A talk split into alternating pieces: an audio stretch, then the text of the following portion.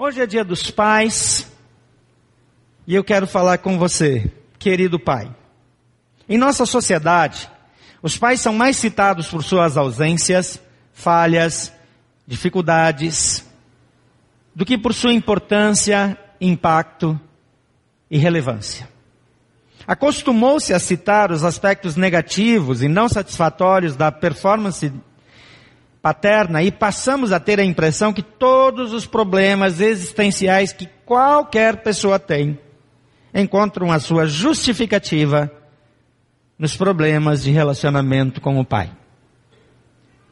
Hoje eu quero intencionalmente reconhecer a importância dos pais, o bom trabalho da maioria absoluta dos pais, e liberá-los a sentirem-se amados e bem-sucedidos, e, se possível, aliviar um pouco a culpa que alguns carregam por conta dessa atitude continuada de acusação a qual os pais vêm sendo submetidos ao longo dos anos.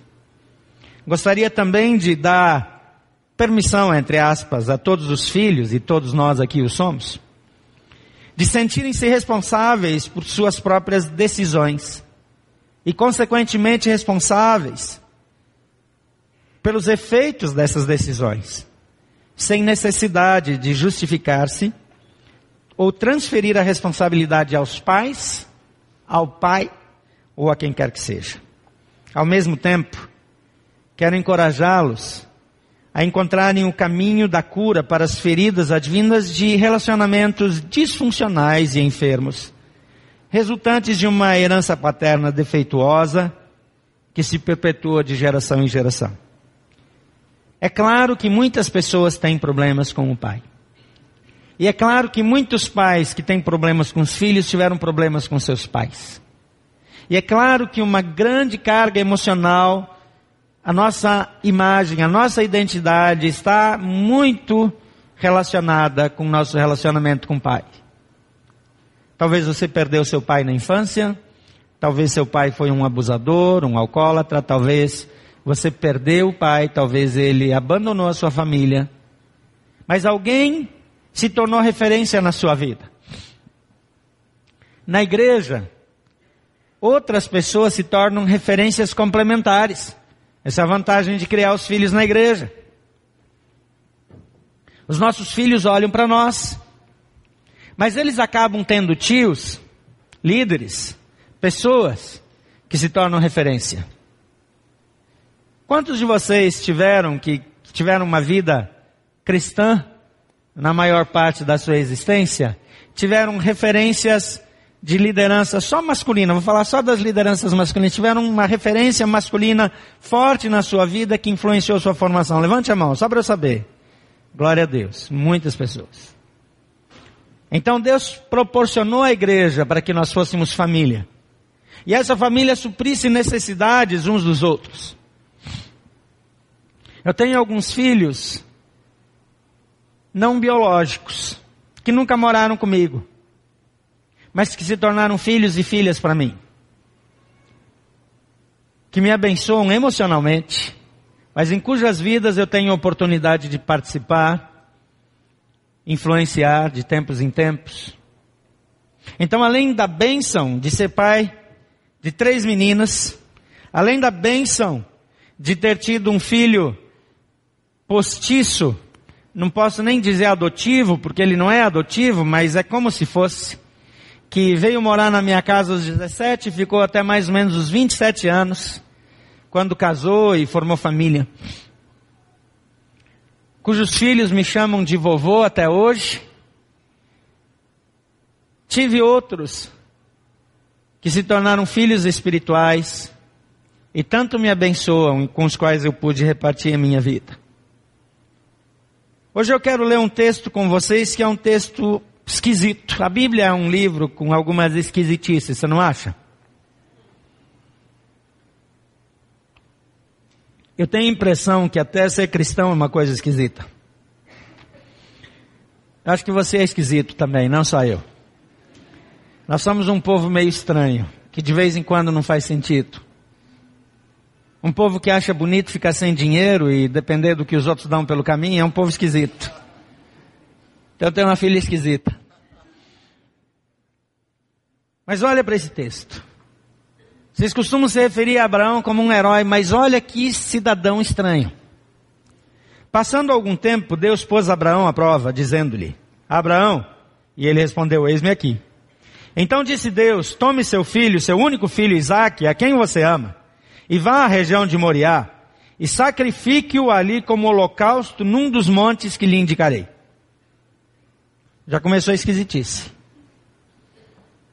Oferecer em sacrifício como holocausto significava cortar o pescoço, deixar sangrar até morrer, em cima de uma pilha de pedras, com lenha em cima, sangrar em cima daquele monte de lenha, deixar o sangue cair ali, ficar olhando o animal morrer, e depois botar fogo embaixo e esperar ele queimar.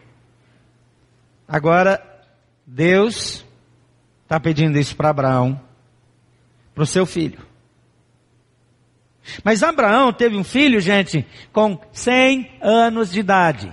Você sabe o que é ter um filho com 100 anos de idade? Naquela época não havia os pallets ou chips, como chamam aqui no Brasil, de testosterona para aplicar embaixo da pele do bumbum. Não tinha. Tá cheio de mulher e homem usando aqui que eu bem sei. Eu olho para vocês já sei quando tem testosterona. Ficam botando fotinho da academia, é pura testosterona. Naquela época não tinha inventado Viagra. Como é que Abraão ia ter um filho? Gente, eu não estou falando bobagem, não, estou falando sério. Um homem de 100 anos. Finalmente ele tem um filho. E agora ele vai degolar o filho e botar fogo. Faz sentido? Eu não estou falando que o negócio é esquisito, gente. É esquisito. É estranho demais. Na manhã seguinte, Abraão levantou-se, preparou seu jumento, levou consigo dois servos e Isaac, seu filho. Gente, ele recebe a mensagem no dia. No outro dia ele já sai para sacrificar o filho. Eu ia levar uns dois anos conversando com Deus. Verdade? Senhor, acho que eu entendi errado. Me explica direito esse negócio. Ele ouviu o negócio num ano, não sabe se foi afeijoado, se o anjo apareceu mesmo. No dia seguinte ele já vai. Cara estranho. Ele partiu. Depois de cortar a lenha para o holocausto, partiu em direção ao lugar que Deus lhe havia indicado. No terceiro dia de viagem, Abraão olhou e viu o lugar ao longe e disse ele a seus servos: Fiquem aqui com o jumento enquanto eu e o rapaz vamos até lá. Depois de adorar, voltaremos. Abraão pegou a lenha para o holocausto e a colocou nos ombros de seu filho Isaque. E ele mesmo levou as brasas para o fogo e a faca, e caminhando os dois juntos. Isaque disse a seu pai, Abraão: Meu pai, sim, meu filho, respondeu Abraão. Isaque perguntou: As brasas e a lenha estão aqui, mas onde está o cordeiro para o holocausto? E respondeu Abraão: Deus mesmo há de prover o cordeiro para o holocausto, meu filho. E os dois continuaram a caminhar juntos. E quando chegaram ao lugar que Deus lhe havia indicado, Abraão construiu um altar e sobre ele arrumou a lenha. E amarrou seu filho Isaque e colocou sobre o altar em cima da lenha. Estendeu a mão e pegou a faca para sacrificar seu filho. Mas o anjo do Senhor o chamou do céu Abraão, Abraão, eis-me aqui, respondeu ele. Não toque no rapaz, disse o anjo.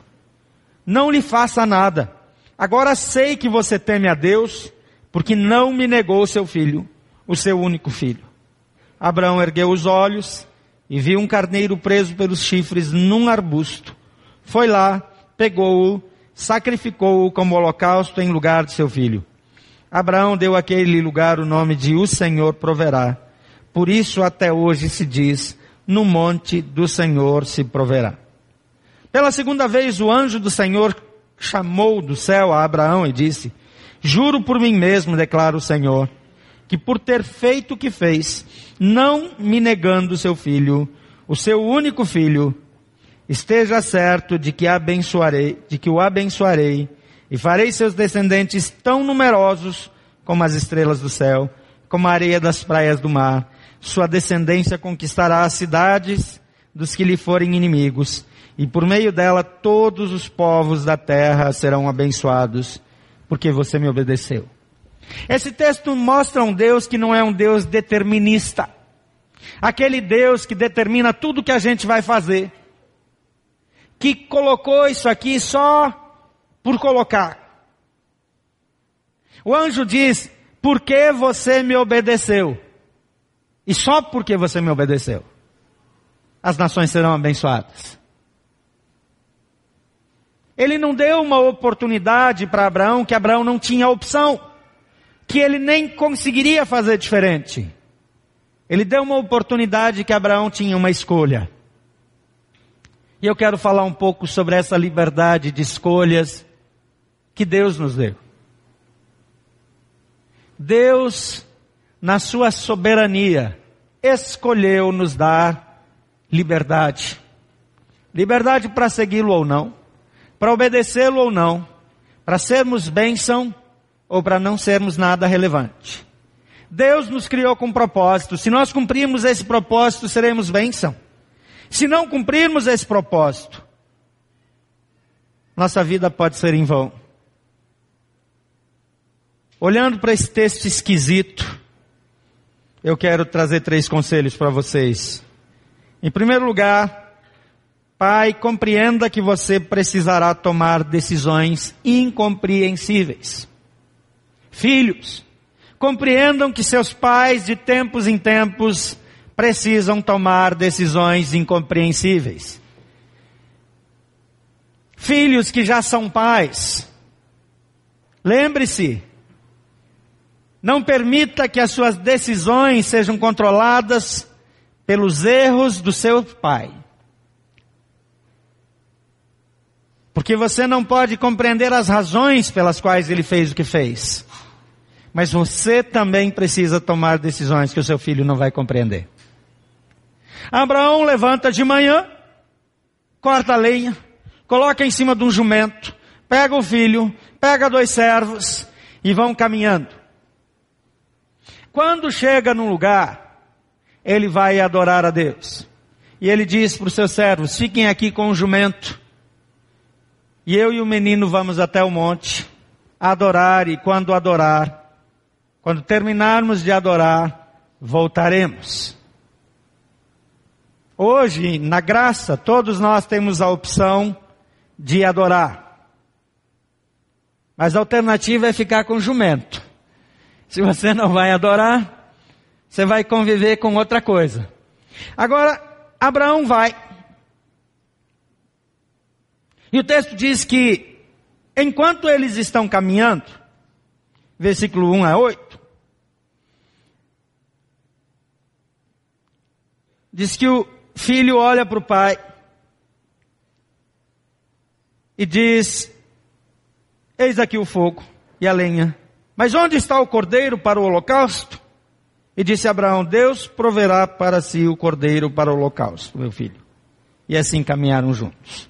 O filho não entende a atitude do pai. Quando chega lá no monte, depois de terminar de assentar as pedras, colocar a lenha ali em cima, Isaac ajudando. Ele vira, imobiliza o filho, amarra o filho você acha que Isaac entendeu? Ou compreendeu, entendeu? Ele entendeu. Ele falou, ele vai me matar. Mas você acha que ele compreendeu as razões da atitude do pai? Às vezes nós guardamos uma ferida no coração por algo que aconteceu, porque nós não compreendemos. Pais não se sintam responsáveis pelas escolhas dos filhos de vocês. Você é responsável pelo impacto que você causa na vida deles. Mas se o seu filho abandonou Jesus, se o seu filho está fazendo coisas erradas, se ele está envolvido com drogas, se ele tem um tipo de vida que você não compreende, seu filho faz as escolhas. Quando você é pai, a sua responsabilidade é educá-lo e entregá-lo nas mãos de Deus. Se ele está longe de Deus, continue orando. Não são as suas atitudes e nem as suas palavras, nem o quanto você fala é, que ele está errado, que vai trazê-lo de volta, são seus joelhos dobrados, é o seu tempo de oração no seu quarto, no seu lugar secreto de oração. E deixa eu dizer uma coisa. Creia que se você entregou seus filhos para o Senhor, eles vão voltar para o Senhor. Não se desespere. Os nossos filhos cometem erros. Eu também cometi erros. Por que é que eu deveria imaginar que as minhas filhas não cometeriam? Você cometeu erros. Por que você espera que os seus filhos não cometam? Agora, de vez em quando, você tomará decisões incompreensíveis. As meninas aqui, na inserção, falaram de aprender a andar de bicicleta. Eu ensinei minhas filhas a andarem de bicicleta, cada uma delas. Tem alguém aqui que não sabe andar de bicicleta? Deixa eu saber, levanta a mão. Precisa ter vergonha não, gente. Levanta a mão, gente. Não é pecado não saber andar de bicicleta. Perdoa seu pai, primeiro conselho que eu dou. Segundo lugar, arranja uma bicicleta e vem aqui para a igreja que eu ensino você a andar de bicicleta. As bicicletas para a criança vêm com um suporte, com duas rodinhas paralelas, para que a bicicleta não caia. E elas gostam de correr com aquela bicicleta. E elas aprendem a pedalar, elas aprendem a manter as mãos no guidão da bicicleta. Mas chega uma hora que você, como pai, vai lá e desparafusa aquela haste de segurança. E depois, você vai correndo ao lado da bicicleta e dizendo isso, filha.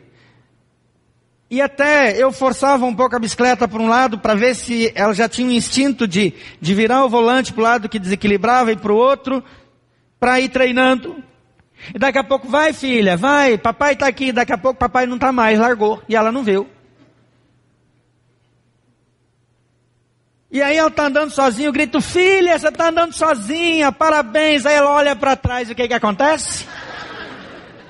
E levanta chorando com aquele olhar, você me enganou.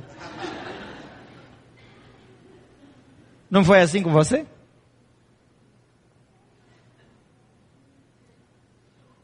E aí você fala, nada, vamos de novo. Não foi nada. Está sangrando o joelho. Foi só um arranhãozinho, filha, vamos lá. E lá vai ela de novo. E cai de novo. Mas daqui a pouco você diz, olha quanto você andou. Eu não lembro qual delas foi. Que eu vibrei. Ela estava andando, andou bastante, a segunda, a terceira vez, fez um caminho longo. E eu gritei, fiz festa. Ela olhou para fazer festa e bateu no muro.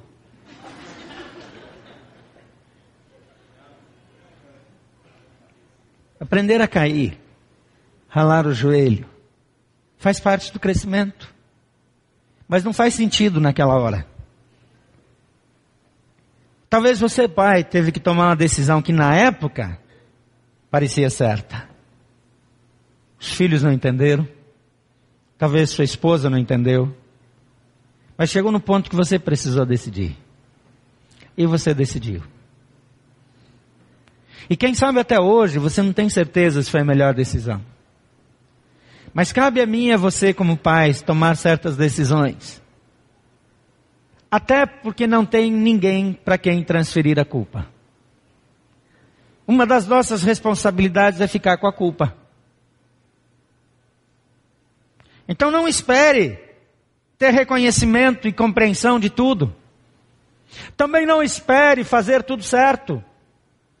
Não passe o resto da vida olhando para os seus erros. Se você acha que errou, peça perdão.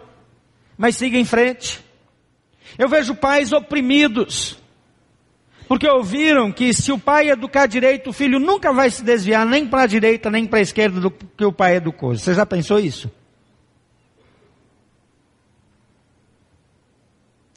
De onde veio esse pensamento?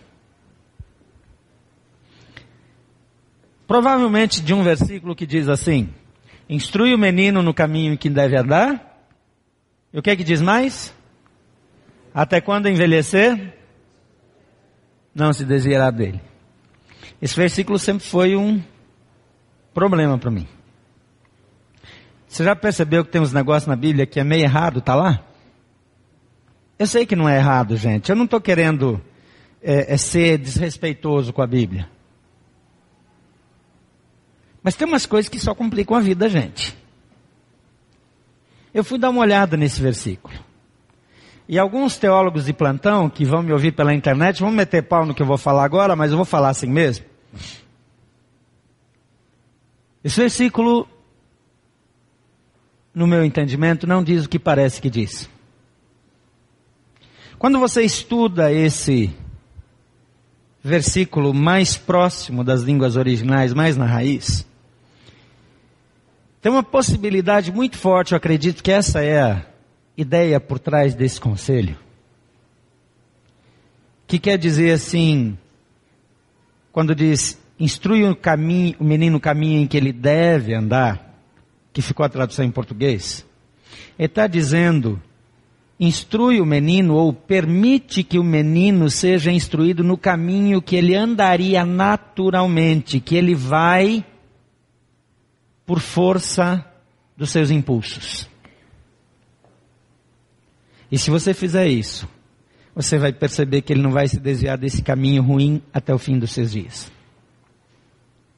E se eu tiver com razão e não você, esse versículo quer dizer exatamente o contrário do que todo mundo sempre diz que ele significa. Experimenta deixar o menino seguir o seu caminho natural. E você vai perceber que ele nunca vai se desviar dele.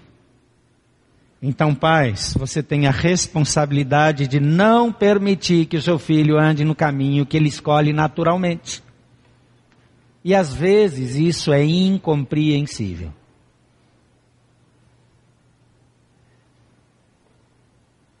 Não pense que eu estou fazendo uma exegese leviana desse versículo, não. Estude com profundidade, você vai ver que essa é uma possibilidade que muita gente que sabe mais do que eu e você entendeu desse jeito. Compreenda que você precisará tomar decisões incompreensíveis. Em segundo lugar, empenhe-se em compreender e superar as experiências inaceitáveis. Até vou repetir. Empenhe-se em compreender e superar as experiências inaceitáveis. Veja o versículo 9 a 10. Quando chegaram ao lugar que Deus lhe havia indicado, Abraão construiu um altar e sobre ele arrumou a lenha, amarrou seu filho Isaque e o colocou sobre o altar em cima da lenha. E então estendeu a mão e pegou a faca para sacrificar seu filho. Que experiência traumática. Ou não? Nessa hora, Abraão parece um herói para você? Se fosse hoje, ele fosse uma pessoa importante, eu posso imaginar aqui, visualizar os ativistas dos direitos humanos fazendo um movimento na praça dizendo fora Abraão. A turma daquele partido escrevendo faixas, Abraão não me representa.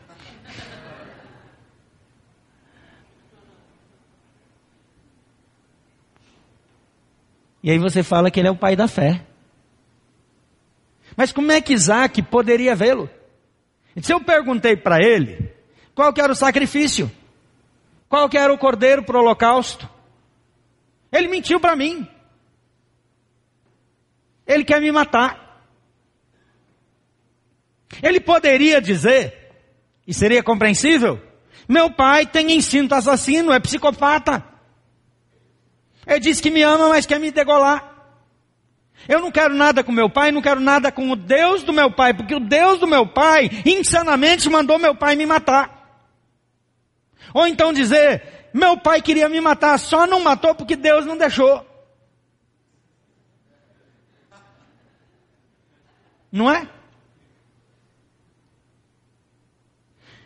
A maneira como nós reagimos aos traumas determina para onde nós vamos. Meus pais, no começo da vida, compraram uma propriedade no interior do Paraná, mudaram do Rio Grande do Sul para lá. E nessa propriedade tinha muita mata virgem. E nessa mata tinha animais perigosos. E naquela região, naqueles anos, ainda havia onça. Você acha que onça só tem zoológico? Antigamente andavam soltas por aí. E naquela época, meu pai e minha mãe tinham duas crianças pequenas, meu irmão e minha irmã. E perto da casa, eu nunca conheci esse local, eu estou contando a história como eu ouvi, então pode ser que alguma parte eu inventei na minha memória, mas ah, os meus irmãos, eles iam para um riachinho que tinha ali perto, raso, de água limpa, cristalina. E ficavam brincando ali. Às vezes a minha mãe precisava sair para fazer algum serviço, porque era só ela e meu pai, e eles tinham que plantar e limpar e arrumar as coisas e, e, e retirar lenha, porque eles também vendiam lenha naquela época, tipo essa lenha que Abraão usou lá no Holocausto. É, eles cortavam e botavam em cima de uma carrocinha e levavam para a cidade para vender lenha para o povo da cidade. Eles moravam lá longe, na roça. Minha mãe não estudou muito e, e mal foi alfabetizada, então a maneira de educar era mais rude. O meu pai, apesar de ter estudado um pouco que a minha mãe, vinha de uma família mais rude. O meu avô é um alemão de descendência hebraica. Não tem mistura mais grossa do que israelita criado numa cultura alemã duas etnias nada delicadas, rudes.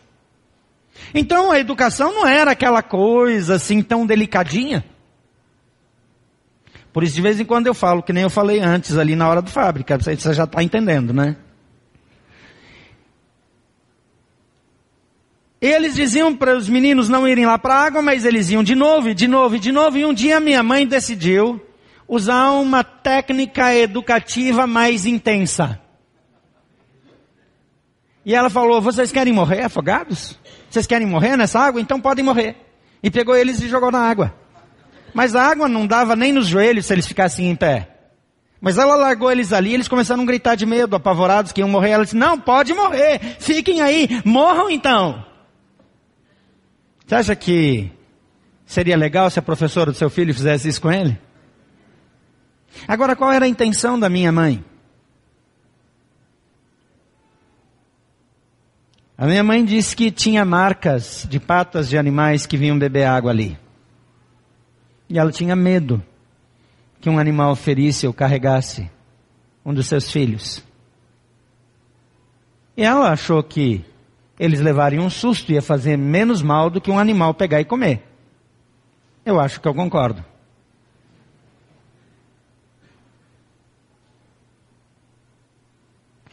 Mas eu ouvi a minha irmã até os 20 anos dizendo: a minha mãe tentou me matar.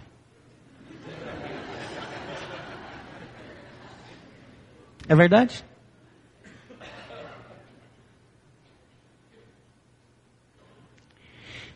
Eu fiz um, uma, uma especialização que eu fiz junto com a Tuca depois do seminário, foi na área de aconselhamento e nós tínhamos no curso, como qualquer curso de psicologia ou de aconselhamento, nós tínhamos trabalho de aconselhamento em laboratório e também estudos de casos.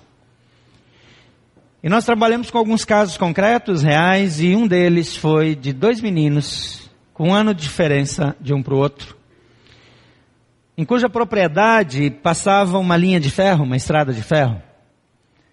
E todo dia, em alguns horários, de manhã e de tarde, o trem passava. E num daqueles horários, se aproximando o horário do trem passar, o pai pega os meninos pela mão e leva eles até a beira do trilho de trem. E eles ficam lá olhando o trem chegar, e os meninos gostam, criança gosta disso.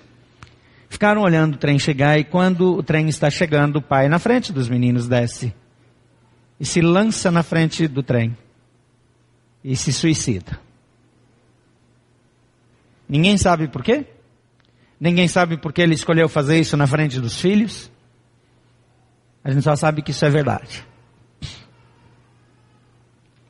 O que que a gente sabe mais? Um dos meninos cresceu. E ele se tornou um, um empresário muito rico. E depois de alguns anos ele abriu uma fundação especialmente dedicada a cuidar de órfãos ao redor do mundo. Provendo suporte emocional, apoio financeiro, educacional, e até um dos braços dessa fundação ajudava a promover a adoção de crianças. O irmão teve o mesmo tipo de educação, passou pela mesma experiência, tornou-se um homem violento, não superou o trauma, foi condenado à prisão perpétua por assassinato e morreu na prisão. Qual a diferença? O que fez diferença entre um e outro? Uma coisa só: a decisão do que fazer com seu trauma. Algumas pessoas vão usar os erros ou as coisas não compreensíveis ou as coisas inaceitáveis dos pais para justificar atitudes erradas por toda a vida. E algumas pessoas vão usar a sua experiência traumática como mola propulsora do seu grande ministério, da sua missão de vida. Qual é a sua escolha? Pais, não eduquem os filhos com base no trauma, no sentido negativo. Façam das suas vidas algo produtivo. E utilizem as marcas, as feridas, as falhas dos pais como combustível para abençoar seus filhos, para abençoar as gerações. Todos nós somos filhos. Os pais mais duros foram mais duramente tratados por seus pais e se tornaram pais duros. Para nós, algumas coisas dos nossos pais são incompreensíveis, mas algumas são inaceitáveis. Então empenhe-se em compreender e superar suas experiências inaceitáveis. Qual é a sua escolha? O que você decide fazer com aquelas coisas negativas que aconteceram na sua vida?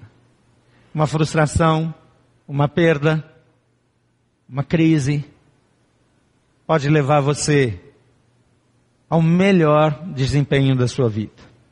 Em terceiro lugar, encontre em Jesus a cura e a motivação para abençoar o mundo. O texto continua dizendo, mas o anjo do Senhor o chamou do céu, Abraão, Abraão, eis-me aqui, respondeu ele. Não toque no rapaz, disse o anjo, não lhe faça nada. Agora sei que você teme a Deus, porque não me negou seu filho, seu único filho. Abraão ergueu os olhos e viu um carneiro preso pelos chifres num arbusto. Foi lá, pegou e sacrificou como holocausto em lugar de seu filho. Abraão deu àquele lugar o nome de o Senhor proverá. Por isso até hoje se diz, no monte do Senhor se proverá. Pela segunda vez o anjo do Senhor chamou do céu Abraão e disse, juro por mim mesmo, declara o Senhor, que por ter feito o que fez, não me negado seu filho, seu único filho, esteja certo de que o abençoarei e farei seus descendentes tão numerosos como as estrelas do céu e como a areia das praias do mar. Sua descendência conquistará as cidades dos que lhe forem inimigos e que por meio dela todos os povos da terra serão abençoados, porque você me obedeceu. Isaac não escolheu afastar-se de Deus ou do Pai por causa do trauma de ser amarrado e colocado no altar. Por ver o pai pegando uma faca e levando na direção do seu pescoço. Mas ele escolheu olhar para a fé do seu pai. E por isso os teólogos o chamam de um tipo de Cristo. O que, é que é isso? Um tipo de Jesus que teve no Velho Testamento? Não. Alguém que representou Jesus. Que como Jesus carregou a cruz, ele carregou a madeira para o seu próprio sacrifício. Que como Jesus foi colocado em cima de um monte para ser sacrificado pela vida dos outros. Aquele sacrifício representou a bênção das nações, assim como Jesus, pregado na cruz, com seu sangue derramado no altar do sacrifício, alcançou a mim, a você e a salvação de todo aquele que crê.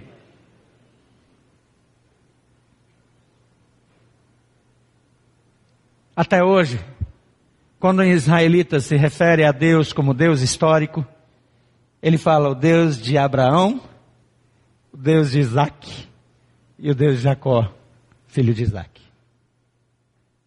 Até hoje. Você quer que o legado para as próximas gerações seja o aspecto negativo do seu trauma? Das feridas que você sofreu? Do abuso sexual? Ou que você quer deixar para as próximas gerações é o legado de bênção que decorreu das experiências mais dramáticas da sua vida?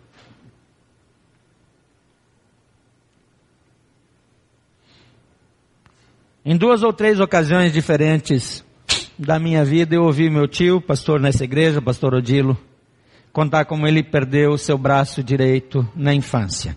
Eu acho que não faz falta nenhuma para ele, porque a gente já riu tanto porque ele não tem esse braço. Ele morava em Brasília, eu morava lá no interior, ele dizia: Brasília foi feito para mim, lá só tem mão única.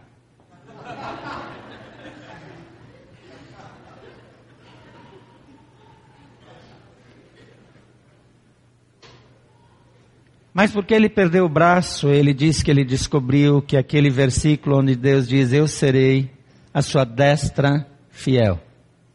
Foi escrito só para ele. Porque ele tem uma mão direita fiel. Em Deus. Você pode escolher passar o resto dos seus dias chorando por aquilo que você não tem ou não teve. Ou você pode decidir fazer da sua vida uma referência para as próximas gerações. Pais,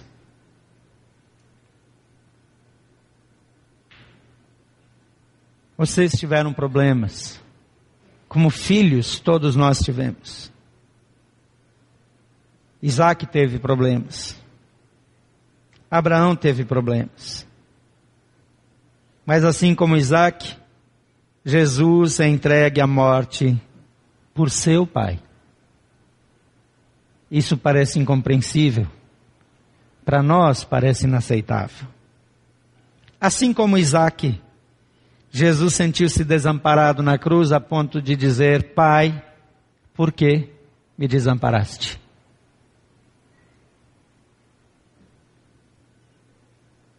Assim como a oferta de Isaac abençoou as nações.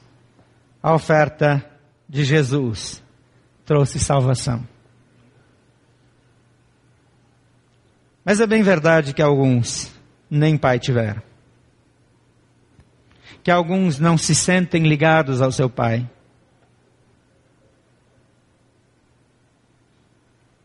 Mas aquele que se sente órfão não precisa ser órfão. A Bíblia diz que Deus tem para cada órfão um lar. E a Bíblia diz que aqueles que receberam a Jesus, os que creram no seu nome, receberam o direito de serem filhos de quem? Filhos de Deus. A salvação é um convite para fazer parte da família. O sangue derramado na cruz do Calvário é transfundido para suas veias no sentido espiritual. E o sangue de Jesus corre nas suas veias, se é que existissem veias espirituais. E você é filho de Deus, comprado pelo sangue, doado na cruz do Calvário. Você tem uma família. Você tem um pai. Você tem um pai que nunca falha. Um pai que diz, você é meu filho, hoje te gerei. Um pai que diz, o teu nome está gravado nas minhas mãos e eu não posso esquecer de você. Um pai que diz, ainda que uma mãe possa esquecer do seu filho que ainda mama, eu nunca esquecerei de você. Um pai que te conhece pelo nome, um pai que te chama pelo nome, um pai que diz, eu sou a sua destra, eu te fortaleço com a minha mão direita justa. Você tem um pai.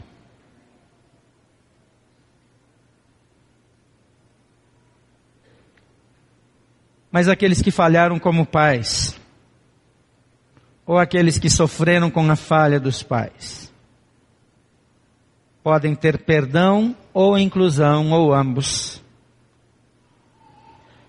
porque têm acesso ao perfeito Pai eterno, por meio de Jesus Cristo.